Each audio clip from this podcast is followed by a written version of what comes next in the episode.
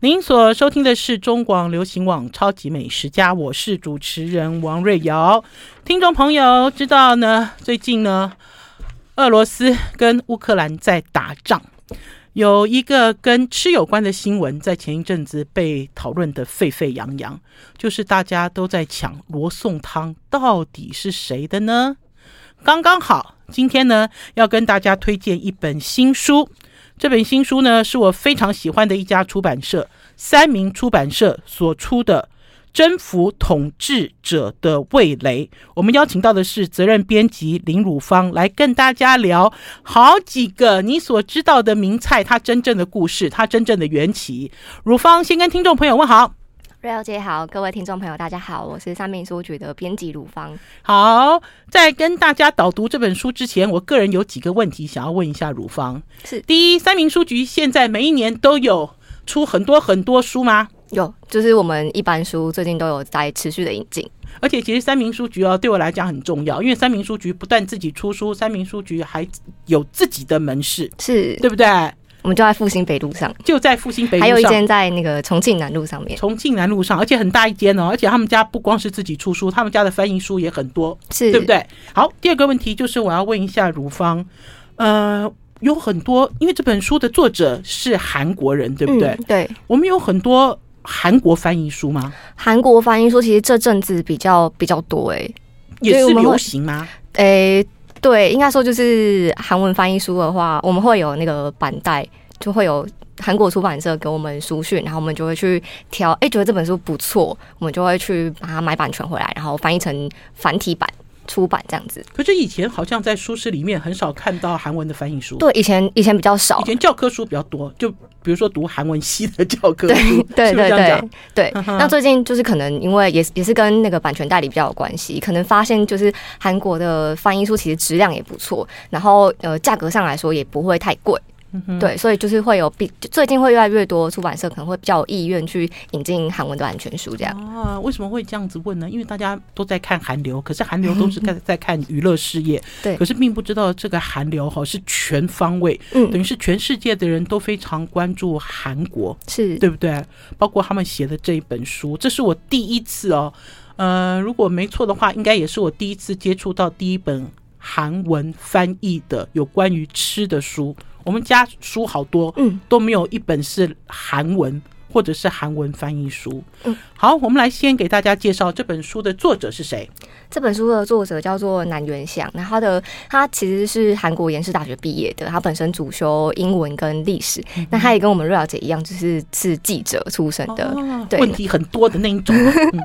对，那他本身也是就是比较喜欢研究饮食啊，跟城市文化这些，他就会用比较呃有趣然后浅显易懂的方式写文章。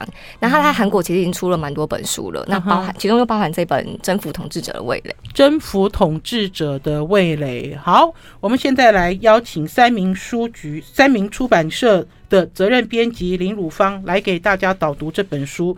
我们先从目录开始，好不好？好，你把目录念一次给大家听哦。它其实里面的章节并不多，嗯，可是呢，都是锁定一道一道你所知道，还有我其实从来没有看过的菜。对不对？来给大家介绍。好，目录先给大家念一下。好，这本书其实分成六个章节，那它每一个章节呢，就代表一道料理。那第一道呢是库斯库斯，couscous，对，从从马格里布到法国。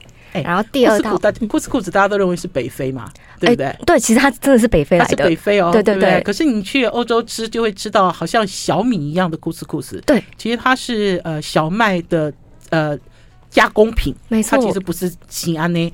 好，第二个是什么？第二道是罗宋汤，从乌克兰到俄罗斯。好，罗宋汤，我们今天会深入给大家导读。第三章，第三道是咖喱，从印度到英国。咖喱从印度到英国，为什么不去日本呢？好，小等一下讲。好，第四道，第四道古拉什，从匈牙利到奥地利。哦，这我都不知道古拉什是什么什么碗糕。古拉什其实它它它其实就是匈牙匈牙利式的炖牛肉汤。哦，那阿古拉什是从就是那个英文翻译而来的啊，所以叫古拉什。对对对，古拉什。呵，第五道，第五道是沙爹，从印尼到荷兰。沙爹从印尼到荷兰。第六道，第六道是烟明太鱼卵，从韩国到日本啊。这个烟，这个就是大家喜欢的这个明太鱼卵哈，红红的那一种。的确，在前一阵子也有人在讨论说，哎，这不是日本的东西，哎，这其实是韩国人的。可是是否真的是这样子呢？因为听众朋友，这本书的作者本身是韩国人，对不对？对，你看我的表，你看你的表情也是，就本身是韩国人，是否？真如他所研究的，他所得到的解答是否如此？大家可以来看看这本书，听听陆芳的导读。好，我们今天就从罗宋汤开始。在台北其实吃得到罗宋汤，哎，你有吃过吗？我没有吃过罗宋汤，我没有吃过正统的罗宋汤。你没有吃过正统的罗宋汤？对对对。所以其实，在台北有明星咖啡，有一家很老很老的咖啡厅，还有在卖罗宋汤，很有名，因为还有卖俄罗斯菜。嗯。可是呢，老实讲呢，罗宋汤呢，有人看到红红的，有人看到加番茄，有人看到加一些东西，都说这不是正统的，这不是正统的。可是正统到底是什么呢？哎，这个呃，乌克兰的罗宋汤或者是正统的罗宋汤，它里面其实有一道非常灵魂的食材，叫做甜菜根。对，甜菜根。所以它煮起来的红跟番茄的红是不一样的。对对，它的颜色比较偏紫一点点。嗯，对，跟那个番茄的鲜红不太一样。甜菜根呢，其实以前在讲的时候大家都不认识啦啊，可是因为养生的风潮起来之后，好多人都用甜菜根打汁，直接打汁来喝，所以就会说甜菜根是一种有土味的食材。我我喝过，我我也觉得是蛮有土味的。我是因为。甜菜根应该是最近几近近十年吗？对，差不多大家才认识。对对对对对。然后我我就有跟到那个风潮去喝了一下。对，叫什么？就喝那个什么精力汤之类的。有的时候大家都会来一点这个甜菜根。对，然后我我喝过，就是甜菜根本人，就是纯的甜菜根。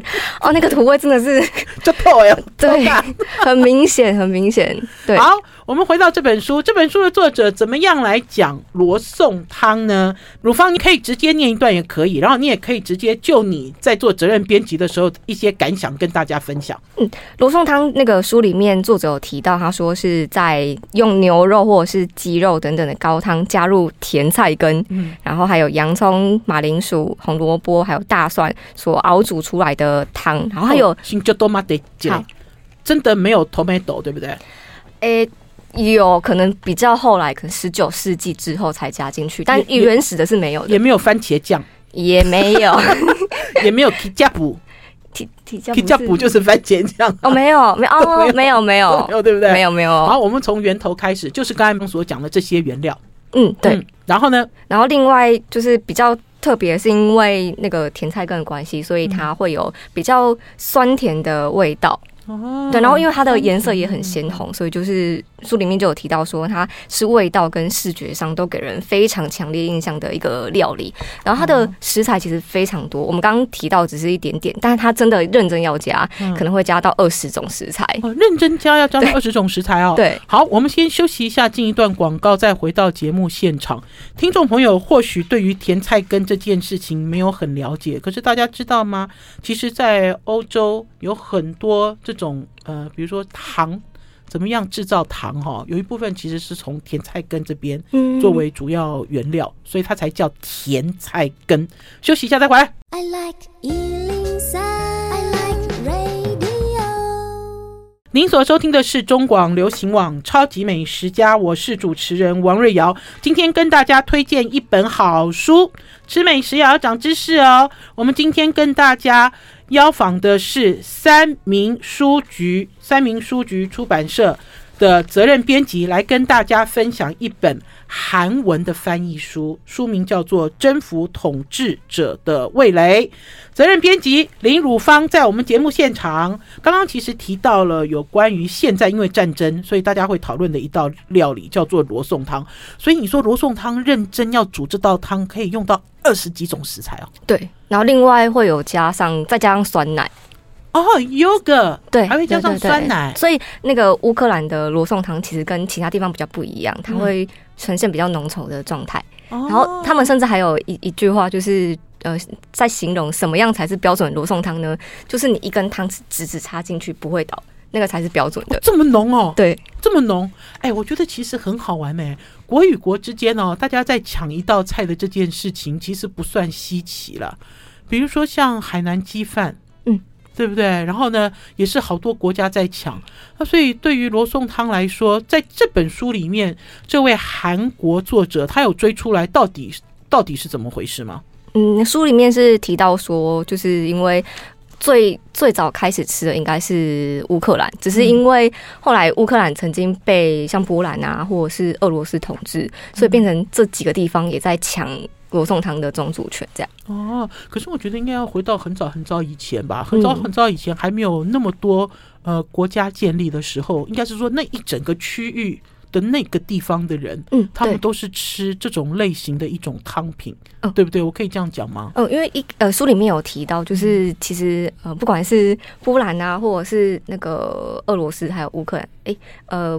主要是俄罗斯跟乌克兰这两个地方，其实最最最一开始可以追溯到一个九世纪建立的国家，叫做九世纪，对，叫基辅罗斯。哦，基辅罗斯。对，那瑞雅姐跟听众朋友听到基辅，应该就可以知道，哎、嗯，它其实就是以现在乌克兰的首都基辅为核心去发展出来的一个国家。嗯、那它其实最一开始是乌克兰的贫穷农民在吃的食物，因为以前可能比较比较嗯资源比较难取得，所以他们就会把手上拿得到的材料就一起煮一煮，这样对。然后其实是比较属于社会底层人民的一道食物，但因为那个呃饮食其实是会不同阶层之间互相交流，嗯、那这个罗宋汤后来就传到，其实就是各个阶层人都会吃，都蛮喜欢的。嗯哼，对，因为其实可以从这个罗宋汤的材料来破解跟分析，大家就知道了嘛。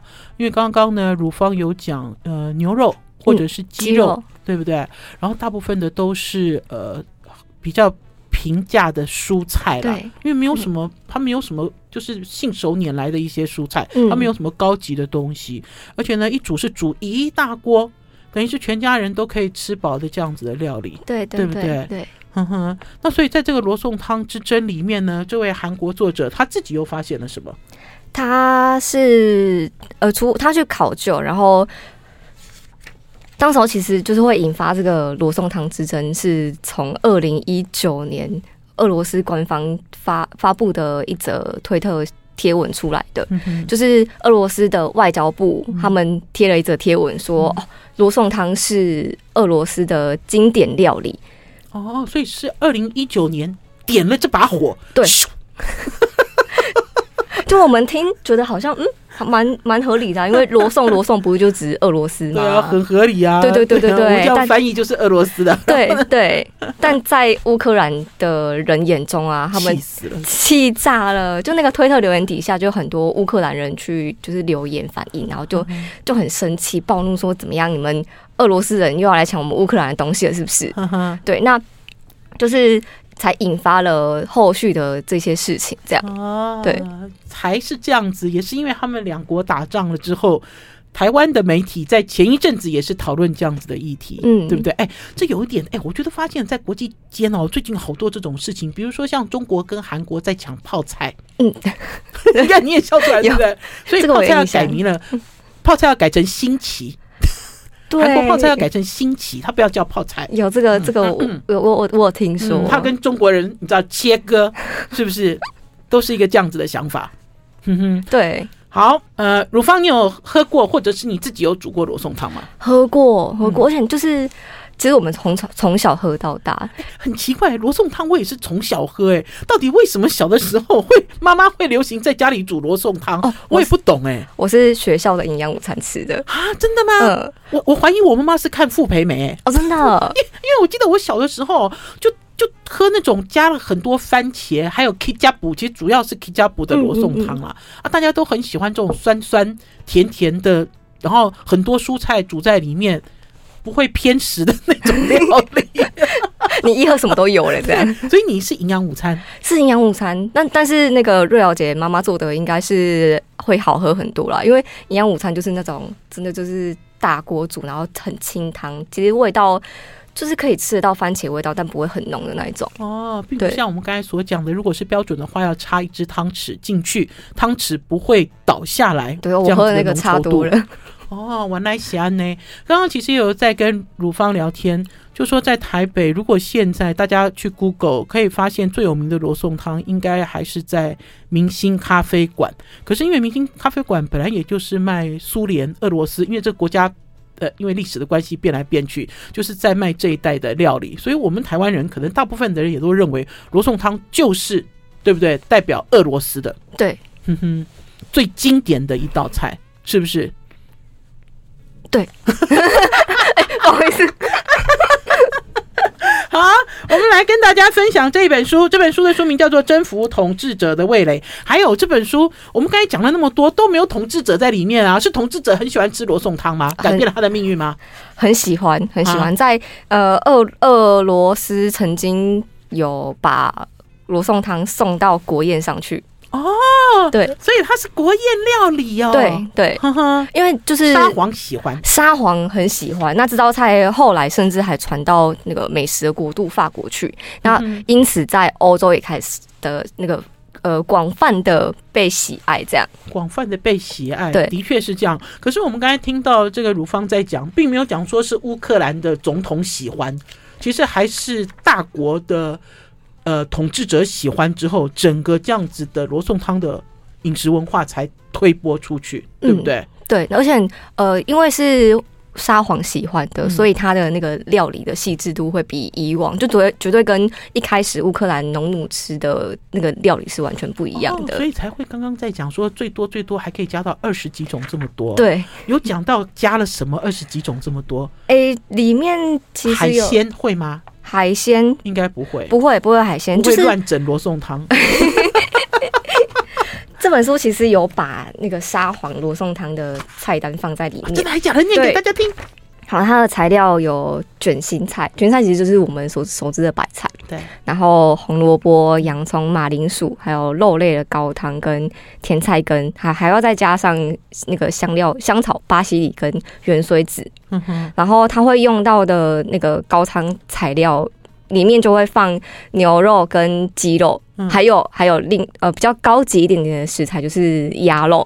鸭肉对。哎，等一下，我们要先休息一下，再念给大家听哦。休息一下再回来哦。好，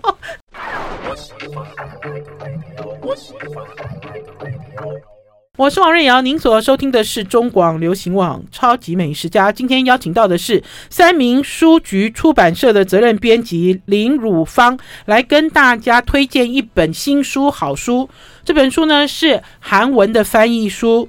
呃，书名是《征服统治者的味蕾》。我们其实节目一开始都在讨论罗宋汤，听众朋友也对于罗宋汤是最为熟悉。可是我们现在要公布一个你绝对没有喝过沙皇沙皇版本的罗宋汤。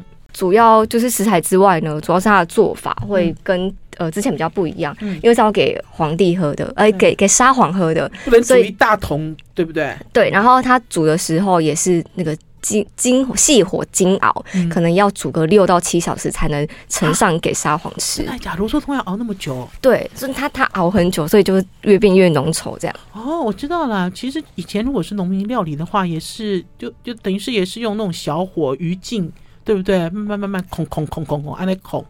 对不？那就是对，那那沙皇就是他他要喝的，就会更精细的去炖煮它。哦，原来是这样，原来是制成的不一样啊！我一直都认为说，嗯、呃，有可能它会有出现这种让我意想不到的材质，比如说呃材材料，比如说会不会加一点 Vodka 进去啦之类的？看起来并没有、欸、这倒是没有提到哎、欸，好，并没有提到 Vodka 可能是我们先来口味啊。要是我，我就会有一个这样子的想法。好啦，不跟大家乱开玩笑了，因为其实这本书啊是呃出生于韩国的南原相，他呢拥有呃这种呃算是记者的身份，然后呢他呢会发出很多疑问，然后呢会去追寻这些疑问的真正的答案。所做出来的几道大家所知道的世界知名料理的故事，我们呢除了跟大家分享罗宋汤之外，我们要快速赶快跳到大家所熟悉的咖喱，因为这里面有六道菜哈，我们希望都能够点到为止。如果不行的话，我们也是深入探讨咖喱。咖喱，乳芳，你今天要跟大家讲咖喱吗？咖喱我们可以快速的提到一下，因为咖喱我我我在想大家应该就是比较熟悉一点。对，嗯、就是他的咖喱也很好玩。他说从印度到英国，嗯、对，你都没有提到日本啊？诶、哎，后面会提到，因为其实日本的的咖喱其实也跟也是从英国传进去，跟英国有关系。嗯哼，对。那英呃，我们平常会想到咖喱，就会想到印度，但其实就是把咖喱发扬光大的是英国人。那其中还有一个很重要的推手，就是是维多利亚。维多对维多利亚，维多利亚更老。维多利亚对对对对，对不对？对。我其实有看到电影。然后呢，我有看到在电影里面在讲这个英国皇室的料理，其实就有很多印度的元素。我觉得应该是跟当初他们统治了印度有关。哎，没错，对不对？那所以咖喱快速给大家领略一下。嗯，好，当时候就是维多利亚女王会吃到咖喱，是由她的一个印度随从献给她的。那一直哎，对对对对对，她就是透过咖喱，然后才慢慢跟这个好朋友熟识。对，然后就是请他。透过这个好朋友再去认识关于殖民地印度的一切，这样对，对。但这件事情其实呃，对印英呃英国皇室来说是一件他们不太想提到的事情，他们觉得很羞耻啊。对啊，对他们来讲，为什么女皇会跟一个印度仆人做朋友呢？嗯，而且之后还封他为上师，对对不对？对，就是等于是一个导师的的角色这样。所以我觉得他就像一个桥梁，也因为这样子，所以英国对于印度的了解更多，也可以把这个印度的一些文化发扬光大。对，对，是，对，像。咖喱就是一个例子，的确是这样。因为我们在讲到，比如说像是日本咖喱的传播途径，其实并不是从印度直接飞到日本，对，而是呢从印度，大家脑袋里要有世界地图哦，从从印度到英国，然后再转到日本。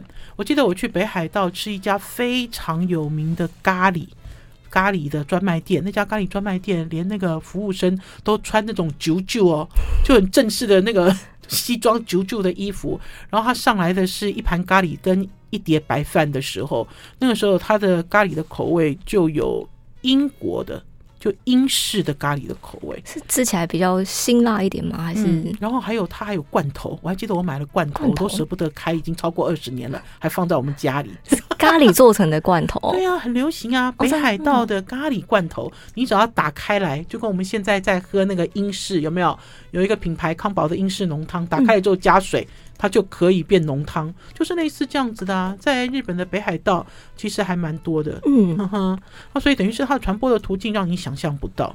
那我讲一下这个好了，嗯、就是当时候一开始为什么会发现咖喱这个东西，其实跟日本海军有关系，嗯，因为就是长期在海上，士兵们比较不容易补充到呃蔬菜，那就容易产生脚气病。嗯、那当时就是日本海军他们就看到，哎、欸，为什么英国人英国海军也在。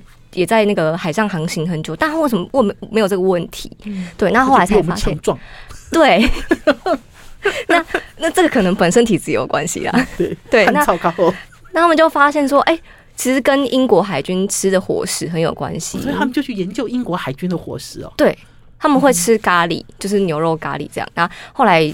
日本海军就也把这一道料理呢引荐到就是海军当中，那吃了之后才发现，哎、欸，真的有效的改善了脚气病这个问题。那后来就是呃咖喱也传回到日本这个地方，那就变成是发展出另外一种属于日本的口味。我自己有有听到另外一种讲法了，就除了刚刚呃如芳所讲的这个讲法之外，我听到的就是哈，因为呢这些海军哦在船上哦都。啊，呃，不知道那个岁月，哦，就是你不知道今天是礼拜几啊？到底你只有知道白天，甚至白天黑夜都不知道，因为你都在船里，都在这个潜水艇里面嘛，还是在军舰上？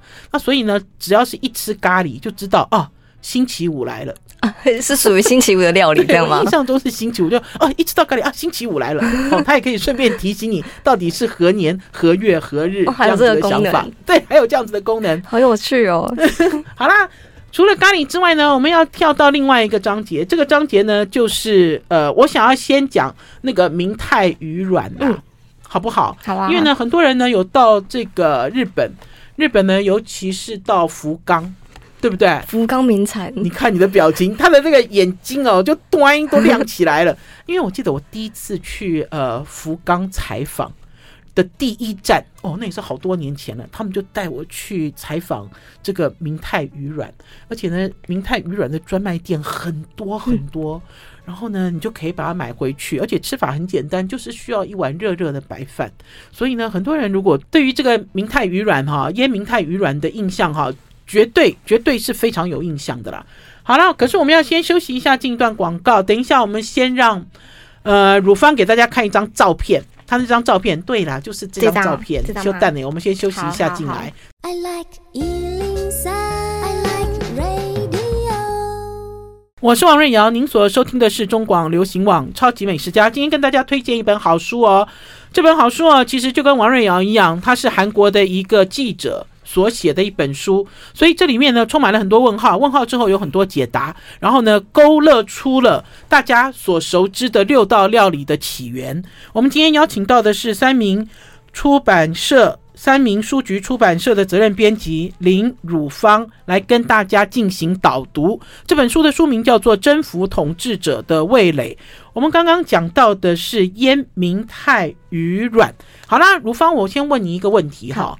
我们其实现在因为韩流很盛嘛，大家都看到好多韩韩国的综艺节目，他们都一直在讨论说，哎，那个明太鱼，明太鱼，尤其是最近我看到那个我自己很喜欢的两个。呃，两个演员，哎，糟糕了，我怎么忘记他们的名字了？他那他那个叫什么？偶偶然做社长这样子的一个节目，他们就在讨论在怎么样去考明太鱼，嗯、对不对？好，我们现在先秀出明太鱼卵的照片，先给大家哦流一下口水，就是长这样啦，对不？腌的这样红红的明太鱼卵。好，明太鱼卵到底明太鱼是什么鱼？明太鱼，它其实全称叫做黄线虾鳕，它是就是一种鳕属鱼，其实就是鳕鱼的一种啦。不过它比我们平常看到的鳕鱼身形还要再小一点，它的肉质也会比较精细，所以其实，在早期是呃呃朝鲜的人民献给。君王就是进进贡到皇室的一个圣品啊，所以它明太鱼是很好的鱼，才可以变成贡品哦。对，对他们来说是庶民鱼，不是？没有，没有，没有，对他们来说是庶民鱼啊。现现在是，但是可就是早期，早期在十几、十五、十六世纪的时候，那时候它是一个神圣的生物。哦，真的哦，鳕鱼是神圣的圣物。对对，就是会很稀有吧。就会进诶、欸，其实没有，它的它的捕获量其实还蛮大的，嗯，对，但但是就是因为它的肉质很精细，就是很很好吃，所以线上去吃的是鱼肉，嗯、不是鱼卵，不是，就是鱼鱼卵，其实他们是他们不要的东西，他们要丢掉的东西，东西。对，就是他们在做这个，嗯，因为他们进贡给那个皇室的时候，其实是会先晒干，哦、那鱼干。对，我们晒鱼干会把那个鱼的内脏全部掏干净。对对对对对，它就是那一堆东西就是不要的。因为其实韩国现在也是，他们也很常吃这个明太鱼，然后也是鱼干。嗯、对，他们有把它晒干之后烤一烤，然后当下酒菜撕开来当下酒菜，所以等于是从皇室爱吃，然后一直一直流传下来，对不对？对。那他们不要的鱼卵。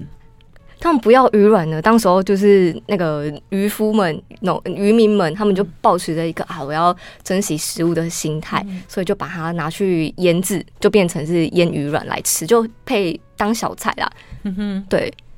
那如果就是大家有吃过的话，就会发现那个明太子真的是白饭杀手。是，他是白饭杀手。可是刚刚在听汝芳在讲这段的时候，我忽然间有一个想法了，因为就像腌明太鱼卵也是一样，会有一些争议。对不对？因为大家其实认识这个食材都是来自日本，对，有可能是因为我们对于日本比较亲近，呃，观光旅游客的次数比较多，没有比韩国多，对不对？我们就会认为说，啊，这本来就是福冈的。嗯，刚一问我就说这是福冈的，可是就它腌制的这种红红的形式，的确是比较趋近韩国，对不对？对，就是属于韩国的口味。那它为什么会跑到日本呢？其实也跟就是日本殖民史有关。嗯哼，就是呃。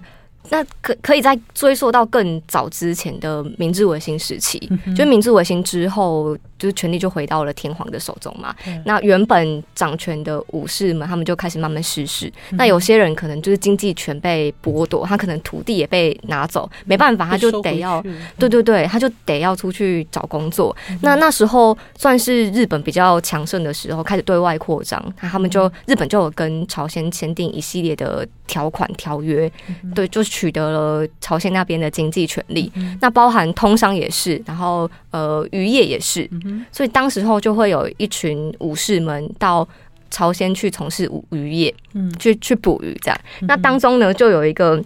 日本人就是书里面有提到，他叫通口伊都玉。嗯、他那时候就是因为这个机缘底下到了韩国去捕明太鱼卵，嗯、那偶然吃到这个啊捕明太鱼，嗯、那偶然吃到明太鱼卵，他就觉得这个东西真的是太赞了，嗯、就是大家应该都会喜欢，所以就哎。欸脑筋一动就把它变成一个商品卖，这样。嗯、那也确实卖的很好了。那后来呢，就是呃原本是在朝鲜卖，后来也传到日本去，嗯、大概九十，后来百分之九十都是卖到日本，嗯、变成一一个呃算是朝鲜的名产了。嗯，那对于这道那对于这道料理我就有意见了。这道料理它的缘起就应该不是韩国了，应该是讲说还是用日本人用取了韩国当地的食材。然后去做一个日本人喜欢，对不对？呃，应该是说，就是它它两个性质不太一样，嗯、因为就是是是韩国人先开始吃，可是商品化是日本人，对。然后其实现在红回来也是日本，哎、欸，对，对，日本人好厉害哦。可是换句话讲说，现在我们在日本所吃到的这些腌明太鱼卵，它的因为其实在日本很少提到明太鱼嘛，嗯，对，对不对？我问你是不是？就明太鱼还是韩国人吃？因为明太鱼卵日本人对分很清楚啊，到现在都还是这样哦。还是说听众朋友，你们去日本也有吃很多那个干的明太鱼吗？有吗？我印象中应该是没有，没有哎、欸，就是会听到明太明太鱼卵，就是或是啊明太子啊，但明太子啦，在韩呃朝鲜他们叫明太鱼卵，嗯，那传到了日本，我们刚刚讲那个通口一都他就把这个商品取了一个名称，就是我们现在所熟知的明太子，嗯、对，明太子，搞不好经常去韩国旅游的人也有吃到这样子的明太鱼软啦，因为这样子的一个食物已经。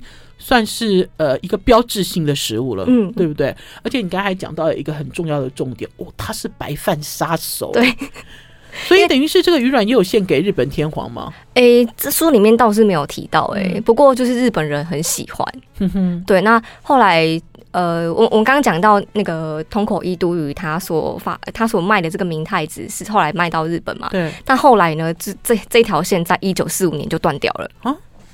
因为一九四五年呢，呃，这是一个很重要的年份，打仗了，没错，就是战争结束了，嗯，嗯。对，就是第二次世界大战的结束那一年，打完了，对，嗯，那当时候就是日本是战败国，嗯，所以就变成他他他输了，所以他的底下殖民都殖民地都要。就等于是放手，嗯，对。那呃，不管是朝鲜也好，或者是其实我们台湾也都是在二二次大战结束之后呢，脱离日本的统治。嗯、那也因为这样的关系，朝鲜跟日本之间的交通就等于是中断了。嗯、对，那就是当时候。一定是会有日本人住在朝鲜嘛？对。那因为打输的关系，所以他们就回到日本去。嗯、可是对这些人来说呢，其实朝鲜才是他的家。嗯。那朝鲜的食物呢，对他们来说才是家乡的味道。哦，怀念这个东西。对，包含呃烟明 太鱼卵也是。嗯。可是怎么办？就是在韩国，我就是吃。吃呃，我回到日本，我就是吃不到韩国的明太鱼软了。嗯、那有些人就是很想念，于是就会动脑筋开始想，哎、欸，我要自己做做看。我知道这一批人一定是福冈人，对不对？对，这个这个、呃，里面有特别提到一个姓川原的人，嗯、他就是回到福冈，没错，没错，对不对？对，对，所以等于是呢，听众朋友在听我们在导读这本书的时候，其实你的脑袋里呢，其实就出现就出现了。这个食物的路线图，我们要先休息一下，进一段广告，再回到节目现场。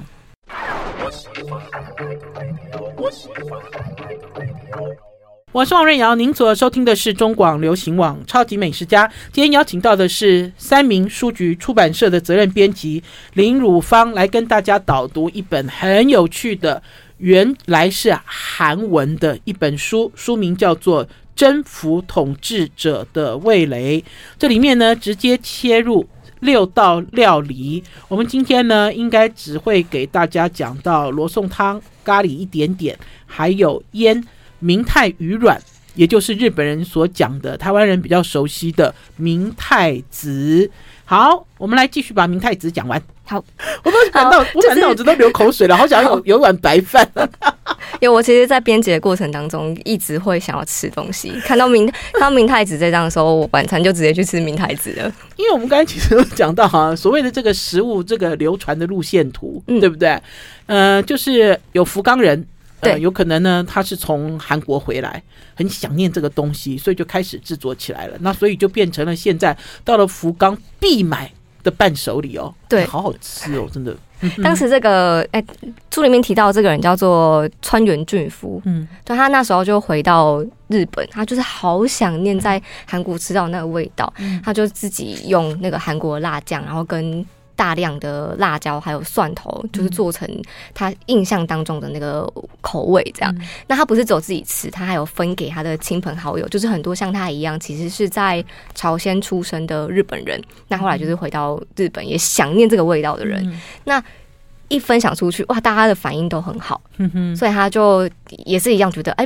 不然，如果大家都很喜欢，那不如我就做来卖这样。嗯，对。那因此就是开始发展他的明太子事业。明太子事业做好大啊！明太子事业，他一开始其实那个味道，呃，是比较属于韩国的味道，朝鲜的味道。哎，听众朋友，你们去想嘛，韩国到底的一些小菜还是腌制物，其实没有红红的，对不对？只有只有明太子啊，有什么东西是红红的？都没有嘛，就是比较辣一点的口味这样。嗯，对啊，没有日本人其实并没有这样子的东西，所以应该是断定那本来看它的外形就知道了，而且它所使用的材料，嗯，那所以他一开始的时候怎么拓展他的事业？他他一开始的时候就是因为这个东西对日本人来说，哦，味道实在太重了，所以他后来就是陆陆续续花了十年的时间改良，才变成我们现在比较常听到的所谓新子明太子，那味道就会再更更淡一点。对，那可能就是主要是偏重于咸的味道，这样偏重咸啦，因为它咸完了之后是鲜嘛。对、嗯，就大家其实喜欢的是它的后韵。嗯，而且因为如果把它当小菜吃，是呃很直接的味道，可是你把它放在热饭上，它就会有变化啦。哦，对不对？那所以你才会讲说它是白饭杀手。对啊，很多人就这样热热的，这冷冷的热热的就这样弄上去，好吃的不得了。可是我自己看到这个明太子的这个发展哦，我自己也觉得瞠目结舌了。呃，乳方一定有吃过，听众朋友也一定有吃过这个明太子的运用，运用到运用到意大利面上面，嗯，然后还运用到那个法国长棍面包上面，一定有吃过啊！就明太子这样涂涂上去，拿去烤啊，都想象不到这样子的一个食材的运用。他们现在还有，这书里面有写到，就是甚至还有明太子的可乐，还有明太子对可乐啊，我几点几点得来对不？可能味道比较，我我也没喝过哎、欸，我是蛮好奇的，可能就是味道会辣辣的，然后再加上那个可乐本身就有一点刺激性，可能就是那个感受更强烈这样。我自己想的鱼软的一个感觉，然后还有明太子的冰淇淋。明太子的冰淇淋，啊，那不是咸甜啊，咸甜。你看我现在已经皱眉了，可是我相信它的视觉感应该很正点，对不对？嗯、对。那我们我们平常比较常吃到，就像瑞肴姐刚刚说的是那个意大利面跟那个法国面包。嗯。那书里面就有提到一间，就是卖明太子法国面的面包的店，在日本还蛮有名的，叫做夫妇。嗯哼，对，那他一开始卖的时候，其实明太子法国面包销路不太好，因为它很很长一条，你直接把它涂在上面去烤嘛。对对对对对对对，就是吃也没有那么方便。嗯哼，那他们后来明太子法国面包为什么会红？是因为他们做一件事情，把它切开，切一块一块，就是一口吃的那个分量。对，啊，一一来是它呃这个。大小比较刚好入口，嗯、二来是它真的很刷脆，嗯哼，对，所以后来是因为这样，就是做这个动作以后开始卖，然后才才大量被日本人所接受。这样哦，我自己其实，在台湾吃过几次这种明太子的法国长棍面包啦。嗯、老实讲呢，我我比较鼠肚鸡肠，我都觉得是这个法国长棍卖不出去了。说二次货是这样吗？就比如说涂一点东西再回烤，你知道，然后再卖给消费者。嗯，这是我自己的鼠肚鸡肠，可是我自己还蛮喜欢的。嗯，呃，哦，我知道啦，有可能是因为日本人在面对法国长棍的时候，也会整根拿起来啃。可是它真的切片之后完全不一样啊，对不对？那个面包里面咸香层次，嗯哼。它的那个柔软的口感又更明显了，哦、对、哦，改变了形状。同样一个商品，改变形状就改变命运嘞。对，那所以等于是明太子的这个法国长棍面包也是这样子流行到台湾来的，对不对？哎，书里面没有提到，不过我猜应该在台湾就有啊。哦，对啊，对啊，台湾有都有啊，有有有有有，是不是？对，哦，原来如此哦。呵，阿哥我上面。明太子的意大利面了，我好喜欢，我都去买那个现成的意大利面酱，我都不是去买明太子回来哦，因为有人卖一包一包的方便酱，嗯，我也好爱这种。我我们平常看到还会还会有一个是那个明太子的沙拉酱啊，哦，我知道明太子的沙拉酱，我那年从福冈回来的时候我有买，因为我从福冈回来的时候买明太子。就是买明明太买买明太子，我觉得那个保温的条件有一点严苛，因为它要冷藏嘛。对对。那我记得我那年我其实就有买一条回来，我觉得那好厉害哦。它那个加什么就是什么都变好好吃哦，而且美乃滋里面一颗一颗橘橘的。就而且你吃起来就会有那个啵啵啵的那个口感，所以等于是明太子被充分的运用。嗯嗯哼，就是在反正是在日本被发扬光大这样。韩国人在面对这个明太子这样子的一个发展，是既羡慕又嫉妒吗？还是觉得很骄傲？哎一哎，你你说那个作者，作者是韩国人啊，嗯，他他其实一开始他的情绪吗？他在那个这一章的最一开头，其实有讲到他是在。日本看到明太子的时候非常的惊讶，然后他就想，他就跟他朋友讲说，嗯，为什么就是这个东西也会出现在日本？因为他他我很我很熟悉嘛，因为他就是韩国的食物啊。那他的朋友们就跟他说讲说，没有啦，这个是日本的食物，让他一开始有点错乱这样。对，那后来他是。进行考究之后，才发现哦，原来是从韩国再传回日本，然后从日本再红回韩国这样。哦，原来如此。对，不过我希望哈，这位韩国的作者也可以去研究一下韩国泡菜到底是怎么回事。哎，你看，我直戳，我直戳核心，韩国泡菜究竟是怎么回事，对不对？搞不好也可以发展出所谓的认祖归宗也好，哈，还是自立门户也好的一些想法。在食物里面找到一些新的故事。好啦，我们今天的时间到了，听众朋友你一定听不过瘾，对不对？没关系，我们就请你们直接赶快去买书，去三明书局逛一逛也好，上网去买也行，都给大家推荐这一本《征服统治者的味蕾》。谢谢汝芳来到我们超级美食家，谢谢，谢谢拜拜，拜拜，拜拜。